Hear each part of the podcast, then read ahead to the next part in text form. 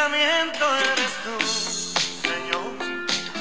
Mi pensamiento eres tú, Señor. Mi pensamiento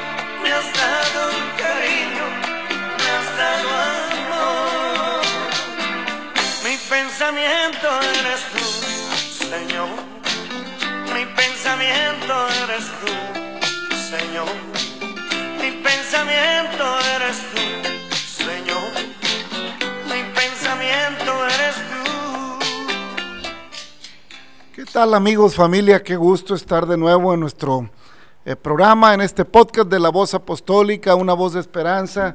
Qué bueno, gracias a Dios que tenemos la oportunidad de seguir entrando a la palabra de Dios, que tenemos un día nuevo, que podemos seguir considerando. Y bueno, ahí vamos caminando, hermano, amigo, familia, bienvenido, tú que estás pasando por este podcast. Esta es la voz apostólica, una voz de esperanza, donde tratamos la palabra de Dios, donde entramos al análisis en breves cápsulas, donde comentamos pues lo que el Espíritu Santo nos ayuda a entender en cada, en cada palabra, en cada parte de la Biblia que vamos leyendo. Buscando con esto, amigo, que escuchas este podcast, am- familia, pues buscando con esto crecer espiritualmente. Yo no sé cuál sea tu condición espiritual, yo no sé cómo sea tu relación con Dios, ni siquiera sé si conoces a Dios. Tal vez andas por ahí escuchando de todo. Bueno, pues acompáñanos, quédate con nosotros en este podcast. Ya llevamos eh, algunos eh, cuarenta y tantos eh, episodios, puedes ir escuchándolos. Y bueno, y familia de la fe, bueno, pues aquí seguimos en Éxodo, estamos allá en esa situación donde Faraón se resiste, resiste a la palabra de Dios, ve una maravilla, ve otra, ve otra señal y otra señal y le viene una plaga y le viene otra y negocia y dice que ahora sí y se vuelve a arrepentir y, y va endureciendo su corazón y aunque ciertamente ah, Jehová le había dicho a Moisés que, que Faraón no lo soltaría tan fácil, que endurecería su corazón. Eh, aunque sabíamos que eso iba a pasar por lo que está en la palabra, no quiere decir que eso no podía haber cambiado si Faraón hubiera cedido. Tuvo diez oportunidades o nueve oportunidades para cambiar eh, las cosas, para poder actuar a tiempo antes de que viniera el día más terrible que vivieron cuando fue la muerte de los primogénitos. Entonces, ya están allá en las últimas plagas, ya hemos señalado que le vinieron una y otra plaga, hasta que llegamos al final, a la penúltima plaga de las tinieblas, donde nadie podía ni siquiera mirar a su vecino, no alcanzaban a verse de la oscuridad que se cernía sobre Egipto. Y bueno, otra vez lo mismo, Jehová dijo a Moisés, extiende tu mano allá en el capítulo 10, versículo 21, le dijo el Señor a Moisés, extiende tu mano hacia el cielo para que haya tinieblas sobre la tierra de Egipto, tanto eh, que, cual, que cualquiera las palpe. Y extendió Moisés su mano hacia el cielo y hubo densas tinieblas sobre toda la tierra de Egipto por tres días. Ninguno vio a su prójimo, ni nadie se levantó de su lugar en tres días, mas todos los hijos de Israel tenían luz en sus habitaciones. Entonces Faraón hizo llamar a Moisés y dijo, Id, servid a Jehová, solamente queden vuestras ovejas y vuestras vacas, y vayan también vuestros hijos con vosotros. Moisés respondió, Tú también nos darás sacrificios y holocaustos que sacrificaremos para Jehová nuestro Dios. Nuestros ganados irán también con nosotros. No quedará ni una pezuña, porque de ellos hemos de tomar para servir a Jehová nuestro Dios. y no sabemos con qué hemos de servir a Jehová hasta que lleguemos allá. Pero Jehová endureció el corazón de Faraón y no quiso dejarlos ir. Le dijo y le dijo Faraón, "Retírate de mí. Guárdate que no veas más mi rostro, porque en cualquier día que viene que vieres mi rostro morirás." Y Moisés respondió, "Bien has dicho, no veré más tu rostro." Ya en el capítulo 11 viene la plaga o, o la señal de la muerte de los primogénitos de Egipto. Pero me detengo aquí, hermano, un poco Vuelvo a repetir como en el, lo señalamos en el episodio anterior. Faraón sigue insistiendo en hacer las cosas a su manera. Pues mira, váyanse todos, nomás no te lleves eh, el ganado y, y Dice, no, no, no, dice Moisés, no me estás entendiendo, no estás entendiendo, sigue sin entender. No nada más nos vamos a llevar nuestros ganados, ni una pezuña va a quedar aquí, sino que aparte tú nos vas a dar más. Tú nos vas a dar más. ¿Por qué, hermanos, familia? Eh, porque Dios pide todo tu corazón. Dios pide toda tu voluntad de adoración. Dios busca que tú reconozcas en tu mente y en tu corazón que Él es todopoderoso, que fuera de Él no hay Dios, que nada hay fuera de Él. Él es Dios desde el siglo y hasta el siglo. Él es el primero y el último. Él es él no tiene principio de días ni fin de días, hermano Navarro. Aquí está el Señor diciéndole a Faraón, es que no es a tu manera. Tienes que... y, y Moisés le dice, espérate, espérate, tú no estás entendiendo sino que tú aparte me darás. No nomás me voy a llevar los ganados, ni una pezuña te voy a dejar. Me vas a dar para los sacrificios. Y es que todavía no sabemos con qué o cómo, hasta que estemos ahí. A la gente, hermano Navarro, se le hace fácil decir, es que Dios es bueno, es que Dios es amor, es que Dios, eh, pues me conoce, y Dios conoce, y Dios sabe, y Dios aquello, y Dios lo otro. Pues sí, es cierto, Dios sabe, Dios es amor, Dios conoce, es bueno para con nosotros, no quiere que nadie perezca. Y en fin, Dios es muchas cosas, pero hay una situación. No le vas a servir como a ti te dé la gana. No le vas a servir como a ti te parezca. No, no lo vas a adorar como tú creas. Es que yo creo que a Dios así. Y es que yo creo que si hago esto, es que yo creo que no, no tengo que ir allá o no tengo que ir No es como creas o quieras. Es como dice la palabra de Dios. Dame, hijo mío, tu corazón. Y miren tus ojos por mis caminos. No por los caminos que quiere Faraón no por los caminos que el mundo te enseña, no que si vas a la capilla tal, o que si vas al, al, pueblo tal y que allá subes al cerro y que allá, allá, está una cruz y allá está un santo y allá está un Cristo y allá está otro, allá hay uno negro, acá hay uno blanco. Hemos hablado de eso. No es así. Ya está en la penúltima señal. Tienen tres días de tinieblas tremendas que, que las pueden palpar, dice la Biblia y no, por tres días no vio el prójimo, no vieron a sus pro, no vieron a, en la casa no miraban, acuérdense que no había eh, Comisión Federal de Electricidad, acuérdense que no, ahí era la luz del Señor, desde que salía el sol hasta que se metía el sol, y el pueblo de Israel tenía luz allá en Gosén, en sus casas. Israel tenía luz. Es que el que cree en Dios, hermano Navarro, el que le cree al Señor, el que le cree a la palabra, resplandece, la luz en las tinieblas resplandece y no hay tinieblas en aquel que viene a la luz porque sus obras son hechas en la luz. No hay tinieblas, dijo San Juan, para aquel que viene a la luz. Pero luego los hombres no quieren venir a la luz porque sus obras son malas y no quieren que se descubran. Pero ahí está, hermano Navarro Faraón, diciendo cómo, a su manera, y es que en el pueblo de Israel había luz. Porque el pueblo de Israel estaba reconociendo a Moisés en ese momento, preparándose. Había algunos que no crea. Eh, Es que mire, hermano, cuando hay bonanza, cuando todo camina bien, nadie dice nada. ¿Eh? Cuando todo hay envidia, esa no se acaba. Porque, ah, mira, ¿qué le dieron? Mira cómo, ah, pero bueno. Y ah, mira cómo tiene, y mira cómo, y si mira, ah, ya compró carro nuevo, ah, mira, y, y- y ya la arregló a la casa, y ya le hizo. Eso no se acaba. Pero cuando más o menos hay para todos ahí, y aparentemente pues no hay mucha enfermedad, no hay nada, ahí está todo el mundo sobrellevándola. Ah, pero nomás viene el problema de que ya no hubo, de que ya no alcanzó, de que, de que aquello, de, de- cómo anda el del vicio, buscando el vicio, desesperado.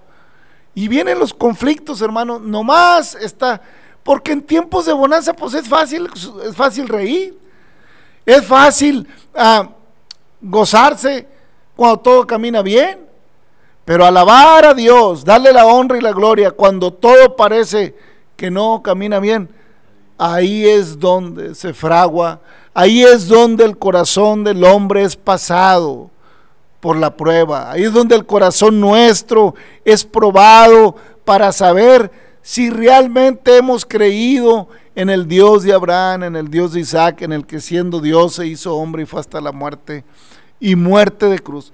Faraón está en la de él y está en la penúltima señal y está forzando la décima y ahí sí le costó lloro y crujir de dientes. ¿Cómo la ve, hermano Navarro?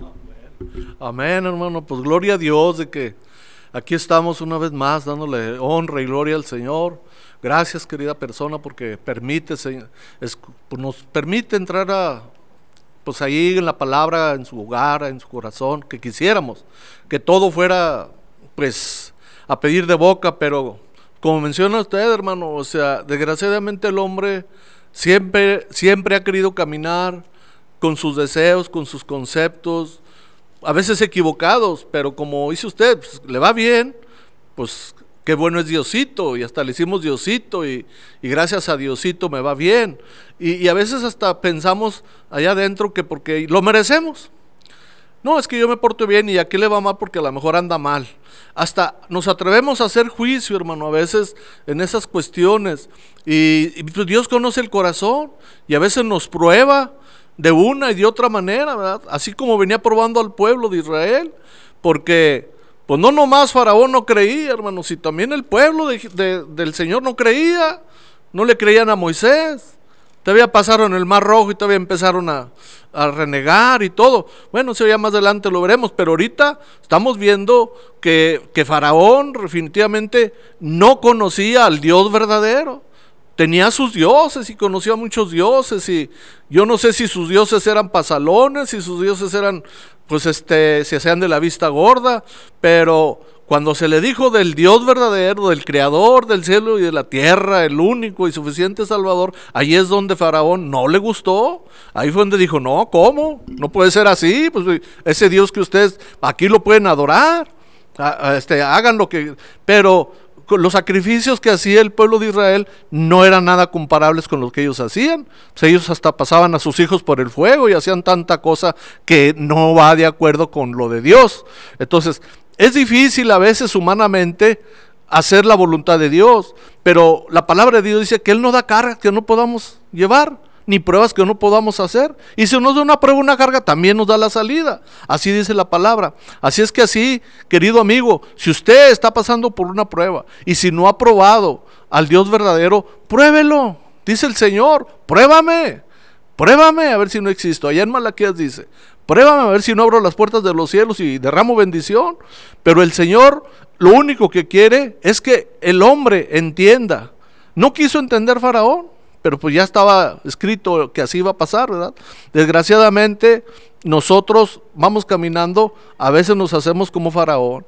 Y nomás nos va bien y pues gloria a Dios, pero nos va mal y no, y es que Dios es malo y es que Dios no, no es justo. Estamos creyendo en un Dios justo, en un Dios verdadero, un Dios perfecto, querido amigo. Así es que no dude ni tantito de que Dios es con todos. Él no hace acepción de personas. Si usted le entrega su corazón, te, le aseguro que Dios va a estar con usted.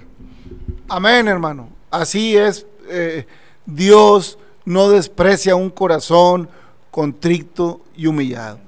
Entonces le dice Faraón a Moisés, ahí donde leímos, ya quítate, quítate de mi presencia, todo ensoberbido. Y hermanos, eh, viene entonces en una situación muy difícil para Faraón, muy difícil para Egipto. Y le dice Dios a Moisés de la siguiente manera, ahí en el capítulo 11, le dice, una plaga traeré aún sobre Faraón y sobre Egipto, después de la cual los dejará ir de aquí y seguramente os echará de aquí con, del todo. Habla ahora al pueblo y que cada uno pida a su vecino y cada una a su vecina alhajas, plata, oro y Jehová dio gracia al pueblo en los ojos de los egipcios. También Moisés, Moisés era tenido por gran varón en la tierra de Egipto a los ojos de los siervos de Faraón y a los ojos del pueblo. Dijo pues Moisés a Jehová, dijo pues Moisés, Jehová ha dicho así, a la medianoche yo saldré por medio de Egipto y morirá todo primogénito en la tierra de Egipto, desde el primogénito de Faraón que se sienta en su trono, hasta el primogénito de la sierva que está en el molino, todo el primogénito de las bestias. Y habrá gran clamor por toda la tierra de Egipto, cual nunca hubo ni jamás habrá pero contra todo, contra todos los hijos de Israel, desde el hombre hasta la bestia, ni un perro moverá su lengua para que sepáis que Jehová hace diferencia entre los egipcios y los israelitas. Y descenderán, a mí todos estos tus siervos e inclinados delante de mí dirán, vete tú y todo el pueblo que está debajo de ti y después de esto yo saldré. Y salió muy enojado de la presencia de Faraón.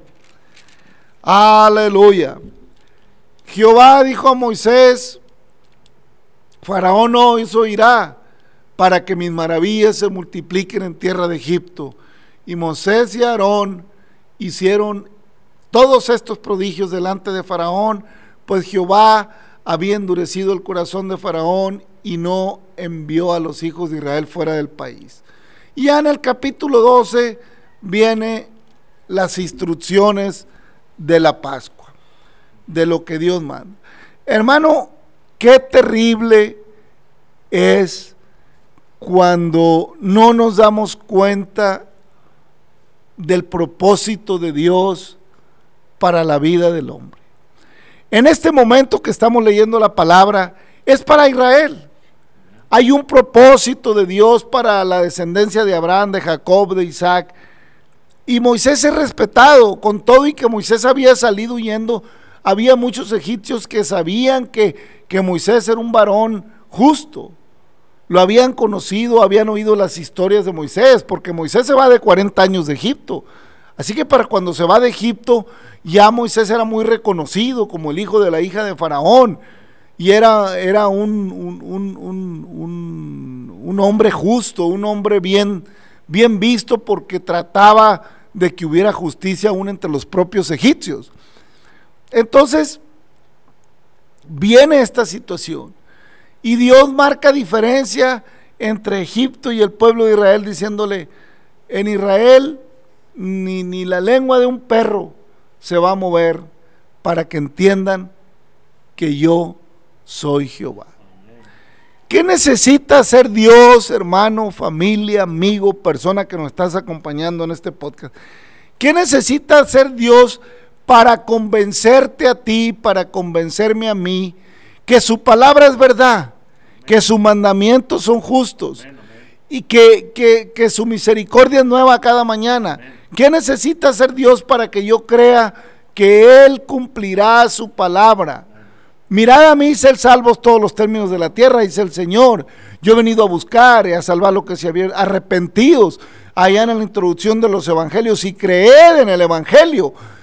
Y el llamado del Señor siempre es a salir de una condición. En el caso de Israel, tenían que salir.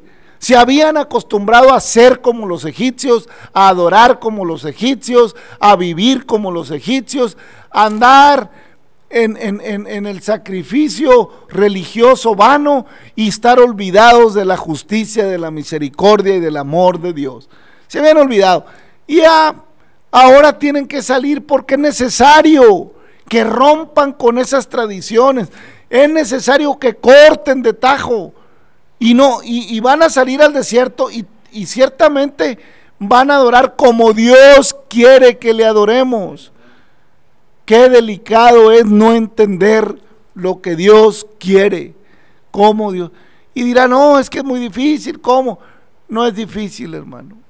Ciertamente, dijo el Señor, venid a mí, si estás trabajados, si estás cargados, mi carga es ligera, mi yugo es fácil de llevar. Ya estaba dada la sentencia sobre los primogénitos de Egipto, tanto de los hombres como de las bestias. Venía una situación realmente dura, complicada, tremenda para Egipto. Habían pasado las tinieblas y el último llamado fue con tinieblas. Y el Señor dice que salgas de las tinieblas, que Él es la luz de este mundo. Juan lo señala, en el mundo estaba, el mundo por Él fue hecho, pero el mundo no le conoció.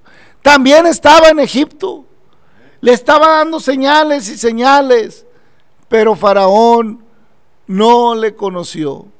Con amargura y dolor su corazón le reconoció y soltó al pueblo, nomás unos días. Y todavía esperaba yo creo que se regresaran, porque luego sale corriendo atrás del pueblo para acabar con ellos.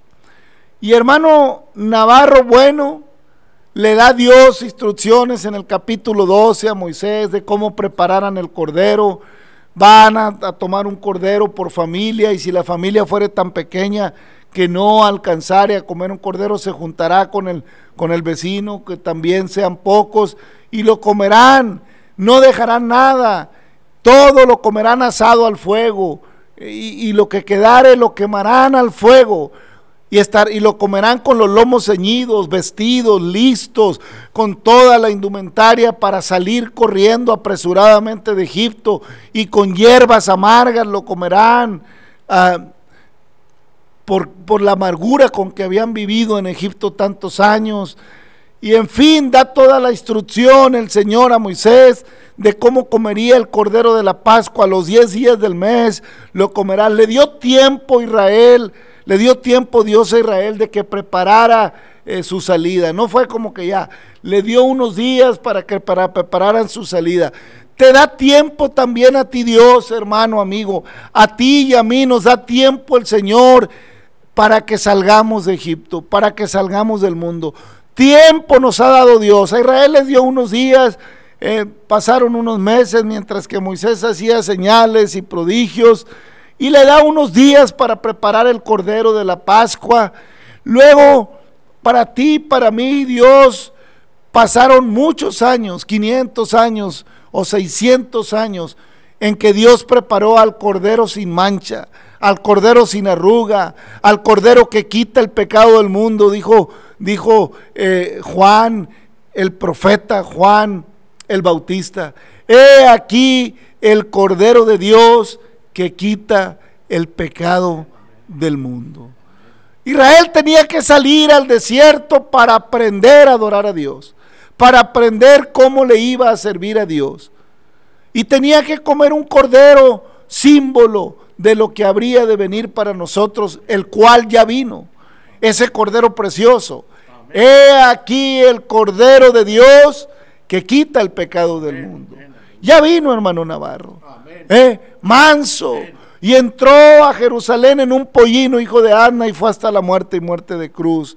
El precioso Cordero, para que por su sangre, marcando el dintel de nuestro corazón, tú y yo alcancemos salvación y librados de la ira venidera, porque viene. No, no creas que este asunto que, esto que está pasando, esto no es nada, hermano. Esto es como pues algo que sí hace mal y daño en parte, pero no es nada contra lo que viene. No es nada comparado con lo terrible que será el día el día de la gran tribulación. De lo cual, hermanos, Dios nos quiere librar. De lo cual, hermano Navarro, Dios ha hecho la lucha por librar al hombre desde la antigüedad. Vino el Cordero de Dios para que por su sangre seamos nosotros curados, para que por su llaga seamos sanados, para que por la sangre de Él seamos comprados y librados del día terrible del juicio. Y entonces viene esa noche en la que Israel ha de comer el cordero, ceñido sus lomos, preparado. Hermano, familia, amigo que, que escuchas este espacio, para tener un encuentro con Dios es necesario preparar nuestra vida. Para eso vino la palabra, para eso vino el Evangelio. Venid a mí si estáis trabajados, si estás cargados. Israel estaba muy cargado. Llevaba muchos años con cargas muy duras en Egipto y no había por dónde. Faraón cada vez les imponía más cargas. No sé cuánto lleves tratando de vivir una vida diferente. Yo no sé cuánto lleves tratando de entender de qué se trata la vida. Hay muchos que prefieren quitársela porque no la entienden, porque caen en encrucijadas de vicio, de sentimientos. El hombre expresa a veces de sus propios sentimientos, porque la mujer que amabas a ti no te amó, porque te traicionó la mujer o porque te traicionó el hombre, y se ciegan tanto con el hombre y, el, y la mujer que matan a veces por celos, o que se echan a la perdición porque aquella mujer, aquel hombre los abandonó. Pues el Señor nos dice, si tu padre y tu madre te dejaran, con todo, Jehová te recogerá. Jehová tendrá cuidado de ti. Él cuida de las aves y cuida también de mí, cuidará también de ti. Solo que es necesario salir de las cargas de Egipto.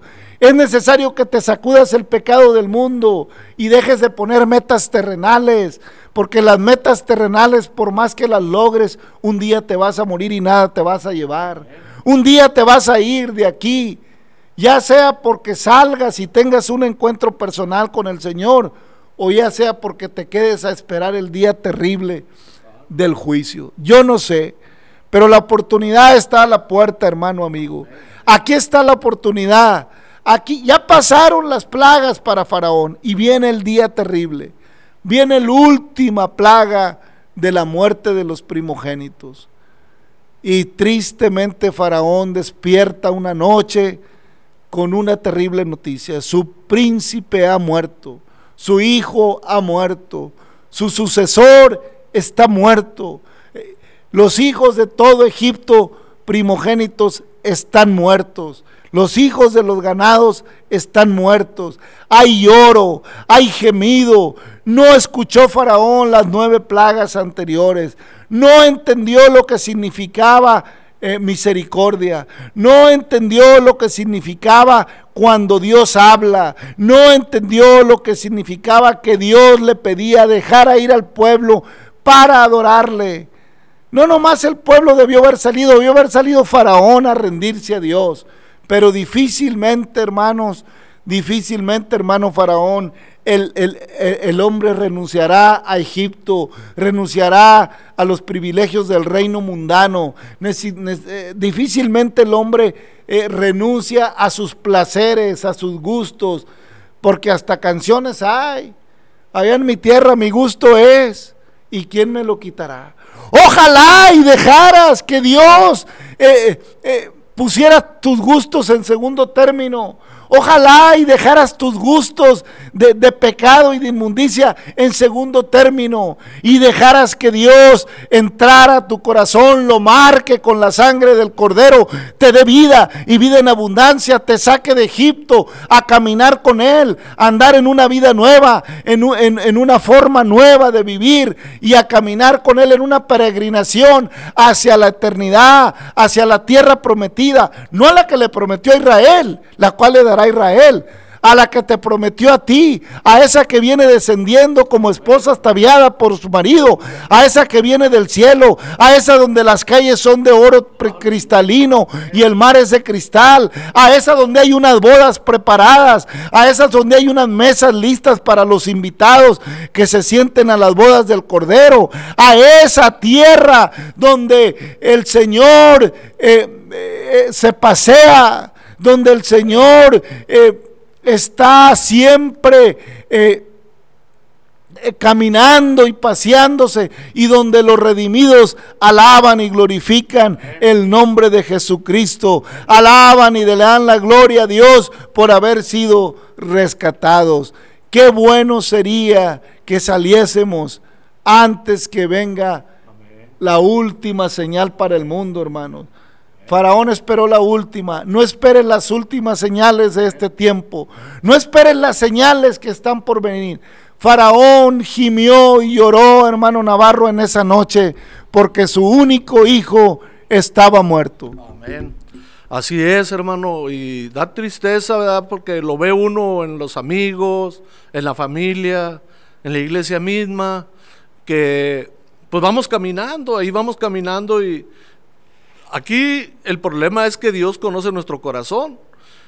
A veces decimos que, que ya salimos de Egipto, pero nuestro corazón todavía no está entregado completamente a Dios. Vamos caminando y disfrutando de este mundo y diciendo que le servimos a Dios. Pero como dice usted, hermano, a nuestra manera. Pero recordemos que nuestro Dios es omnisciente, es omnipresente. O sea, Dios está al, tanto de todo. O sea, por eso dice la palabra, no rey. Dios no puede ser burlado. No dejes que el enemigo te engañe, querido amigo, querida persona. Que te haga pensar que pues como te portas bien, pues que Dios está contigo y como te bendice, pues Dios ya se agradó de mí.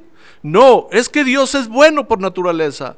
Porque si no nos amara tanto el Señor, no hubiera venido y nos hubiera rescatado nos hubiera dejado perdernos, ¿verdad? Pero Dios conoce, sabe exactamente que tu corazón está inclinado a lo malo, porque no lo conoces.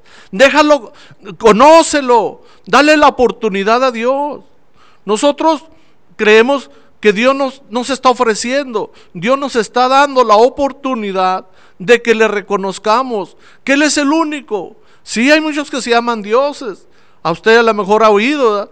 Hay unos que hasta los ponen de cabeza, que para que les haga el milagro, y hay otros que les piden que, pues que le tienen que llevar de plata o no sé, una ofrenda o algo. No, nuestro Dios no, nuestro Dios quiere un corazón contrito y humillado. Como Él conoce su corazón, conoce mi corazón. Dice que Él conoce la palabra antes de que salga de su boca. No nos creamos más listos que Dios o pensemos que Dios va a pasar por alto. No, en el amor de Dios nos da chance. Pero como dice usted, hermano, los tiempos ya se están acabando. O sea, ya la palabra de Dios se está cumpliendo. O sea, no esperemos, querida persona, querido amigo, a que nos venga algo tremendo y después le echemos la culpa a Dios de que por qué Dios no me, no me ayudó, por qué Dios esto y por qué perdí esto y por qué perdí un hijo, por qué perdí esto. No, el día de salvación es hoy, dice la palabra, si oyeres hoy mi voz, no endurezcan vuestros corazones. Cada día que usted se levante, querida persona, que yo me levanto, hay que darle la honra y la gloria a Dios y dejarnos que Él nos dirija en nuestro, que con todo nuestro corazón lo conozcamos. Amén, hermano. Amén. Es necesario un cambio, hermano. Es necesario un cambio, familia. Es necesario que la hija, el hijo de Dios, todo ser humano que se precie de haber reconocido a Dios en su corazón, conlleva inmediatamente, hermano, un cambio, como dice Pablo a los Efesios.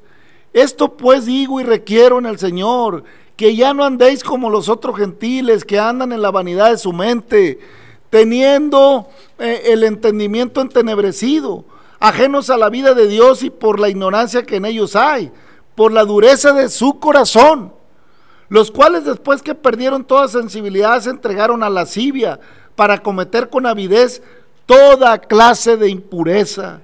Mas vosotros no habéis aprendido así de Cristo. Si en verdad le habéis, le, habéis aprendido así, ¿no? si en verdad le habéis oído y habéis sido por él enseñados conforme a la verdad que está en Jesús. En cuanto a la pasada manera de vivir, despojados del viejo hombre que está viciado conforme a los deseos engañosos y renovados por el espíritu de vuestra mente y vestidos del nuevo hombre creado según Dios en la justicia, la santidad y santidad de la verdad. Por lo cual, desechando la mentira, hablad verdad cada uno a su prójimo, porque somos miembros los unos de los otros. Hermanos, dicho de otra manera, Dios le dijo al pueblo de Israel, ciñe tus lomos, prepárate, ponte y come el cordero de la Pascua porque vas a salir de Egipto. Es necesario una preparación. Es necesario, hermano amigo, que decidas eh, vestirte, que decidas eh, eh, salir. Eran más de 600 mil los que salieron de Egipto. Pero yo no sé, hermano, si alguno decidió quedarse. No lo creo porque no le iba a ver muy bien. ¿Quién iba a querer quedarse viendo, viendo las plagas que vio? A lo mejor, como digo, muchos egipcios salieron. Muchos egipcios se le pegaron al pueblo de Israel. Al final estaban emparentados porque no creo, no creo que un que otro israelita no vivía en Egipto con egipcias. El mismo José se había casado con la hija de Potifás. Entonces, eh, así era, ¿no, hermano? Con la hija del sacerdote egipcio. Hermanos, estaban emparentados. ¿Por qué no te preparas? Ya el cordero por ti, por mí, ya está listo. Ya fue a la muerte y muerte de cruz. Israel tenía que preparar los corderos y juntarse en familias. Y esta es figura del cordero de corderos que había de venir. El cordero de Dios que quita el pecado del mundo. Y en el mundo estaba, el mundo por él fue hecho, pero el mundo no le conoció. Pero es necesario dejar Egipto. Es necesario vestirte. Vístete, ciñete para salir. No cualquier vestido. Ponte un vestido para salir para siempre del pecado. Cíñete de una manera digna para que el Señor ponga la sangre preciosa del Cordero sobre el dintel de tu corazón. Y entonces salgas en un camino de adoración, en un camino de una vida nueva, despojándote del hombre que vivía en Egipto, de la mujer que vivía en Egipto, conforme, dice el apóstol Pablo, a los rudimentos del mundo. Ya no puedes seguir igual. Por eso decimos, hermano, familia, que si alguno está en Cristo y, vive igual, y anda en los deleites del pecado, y anda en la lascivia de su pensamiento, entonces no ha cambiado, sigue viviendo en Egipto, se quedó en Egipto esperando el juicio terrible de Dios. Pero si alguno está en Cristo y se precia de estarlo, entonces ha cambiado su vestidura. Entonces Dios ha entrado a su corazón y ahora sabe que ya no puede vivir bajo los rudimentos del mundo y de Egipto. Ahora sabe que está llamado a una vida nueva, a una vida de justicia, a una vida santa, a una vida de amor, a una vida de misericordia, en las cuales muchos se quedan pero vosotros no aprendiste así de Cristo, dice Pablo, si en verdad le habéis oído y habéis sido por él enseñados conforme a la verdad que está en Jesús. ¿Cómo estás enseñado, hermano, familia? Si tú dices que crees en Jesús, el Cordero de Dios, si tú dices que crees en Cristo, el que fue crucificado, pero que al tercer día resucitó, si tu Cristo todavía está crucificado, bueno, te entiendo, todavía no te amanece, todavía no entiendes. Eh, eh, todavía no te das cuenta que Cristo ya resucitó. Todavía no has llevado el yugo del Señor, te entiendo. Tú todavía cargas un Cristo eh, muerto. Pero el Señor dice, venid y aprended de mí que soy manso y sencillo de corazón. Llevad mi yugo sobre vosotros porque mi carga es ligera y mi yugo es fácil de llevar. Si vas cargando una carga pesada, si ya no hayas que hacer, si clamas, aunque digas que crees en Dios, aunque digas que Cristo te ama, aunque digas que Dios es el mismo, aunque digas lo que digas, si no ha habido una transformación en tu corazón, si no ha habido un cambio, si no has aprendido a adorar a la manera de Dios y sigues adorando a la manera de Egipto, todavía estás en tinieblas. Todavía estás en las tinieblas y no puedes mirar. Venid pronto, dice el Señor, y estemos a cuenta. Venid pronto, que si tus pecados fueren negros como la grana, como la nieve, nieve serán emblanquecidos. Hermano amigo, ya no te engañes. Nada más un camino hay para venir a Jesús, para venir a Dios. Ese camino es Jesús, el Hijo del Dios eterno. Hermano Navarro. Así es, hermano. Y primeramente Dios, que la humanidad, entendamos que ya, ya estamos en los últimos tiempos. Así lo dice la palabra y así está sucediendo. Pero como dijo usted, hermano, esto no es nada. O sea, la mucha, mucha gente, yo lo he oído que dice, no, al rato pasa, no, al rato, que, que al rato seguimos en lo mismo. ¿Por qué? Porque no quiere dejar al viejo hombre. ¿Por qué? Porque el pecado que el hombre hace eso es lo que le agrada, es lo que la carne pide. Pero el Señor dice, dame tu corazón, dame, hijo mío, tu corazón. Y ahí es donde la pensamos, hermano. No queremos, no queremos este, aflojar el corazón para el Señor. ¿Por qué? Porque los deleites de este mundo pensamos, como no conocemos a Dios, como dice usted, todavía estamos en tinieblas, pues creemos que nada más es eso lo que Dios quiere. No, dice el Señor, yo tengo mucho más que darte que tú que pedirme. Amén, hermano. Amén, familia. Decídete. Ya no hay tiempo. ¿Cómo te lo decimos? La palabra es viva, la palabra es eficaz. Dios te bendiga, Dios te permite entender esto y no lo tomes de otra manera. Cíñete, prepárate para que la sangre del cordero sea sobre el dintel de tu corazón. Prepara tu vida para salir apresuradamente del pecado. Sal pronto, huye del pecado, sal hacia el desierto, sal a adorar. Ven a Cristo él ya pagó el precio. El cordero ya fue ofrecido.